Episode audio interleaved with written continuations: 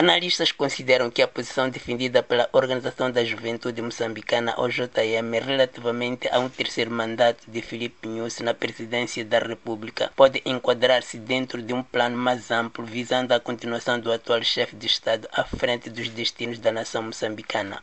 A Comissão Política, o núcleo duro da Frelimo, nunca se pronunciou, pelo menos publicamente, sobre este assunto, nem sequer deu qualquer indicação de alguma vez ter discutido a possibilidade de Filipe Nyusi fazer mais um mandato como Presidente da República. O que existe são alegações de que 50% dos membros dessa comissão apoiam a ideia de um terceiro mandato e a outra metade nem por isso. Até aqui, a OJM é que veio a público defender esta ideia, havendo ainda a indicação de que a Organização da Mulher Moçambicana, OMM, também é favorável à mesma ideia. Mas para o analista Fernando Mbanzi, não são apenas estas organizações que defendem esta posição, tanto mais que na Frelimo se observa de forma religiosa a disciplina partidária, pelo que o pronunciamento da antiga secretária-geral da OJM resulta de alguma concertação interna. O que ela disse estava de facto escrito no documento. Ela disse taxativamente que nós, Organização da Juventude Moçambicana, apoiamos o terceiro mandato de Sua Excelência Presidente Jacinto Nunes na presidência do Partido Frelimo. Mbanzi recordou que historicamente o presidente da Frelimo é automaticamente o candidato deste partido às presidenciais, tornando-se, em caso de eleição, presidente da República. Este pronunciamento não é obra do acaso. Me parece a mim que, ao nível do,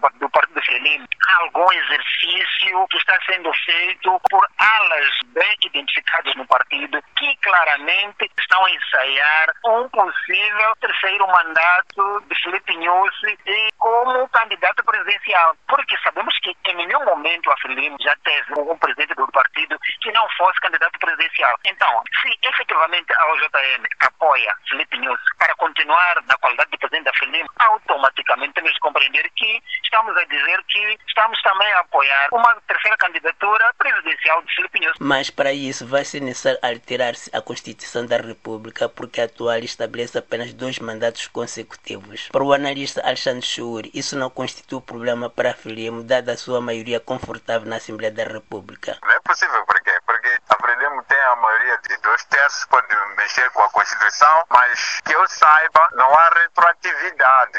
Introduzindo esse mandato não beneficia ao presidente que está lá agora, só beneficia ao próximo. E mais, se se avançar para o terceiro mandato, Moçambique vai ser considerado como um país antidemocrático. Chiur coloca em casa o argumento de que um terceiro mandato permitiria ao chefe de Estado terminar as obras por si iniciadas, para além de que seria extremamente difícil gerir as consequências disso. E há quem assevere que não há qualquer intenção de abandonar o poder. Pela tradição, até aqui o Presidente da República é presidente, o Presidente da República dentro da Frelimo também. Acho que isso não é problema, né? Agora, tem uns que não quer sair, quer continuar presidente, né? Eu acho que não, não é correto, porque depois fica 10 anos, fica 5 anos, vai querer mais 5, né? E agora ele anda fazendo amizade com o Kagame, com o Museveni, que estão no poder há dezenas de anos. Parece que está copiado. De Maputo para a Voz da América, Ramos Miguel.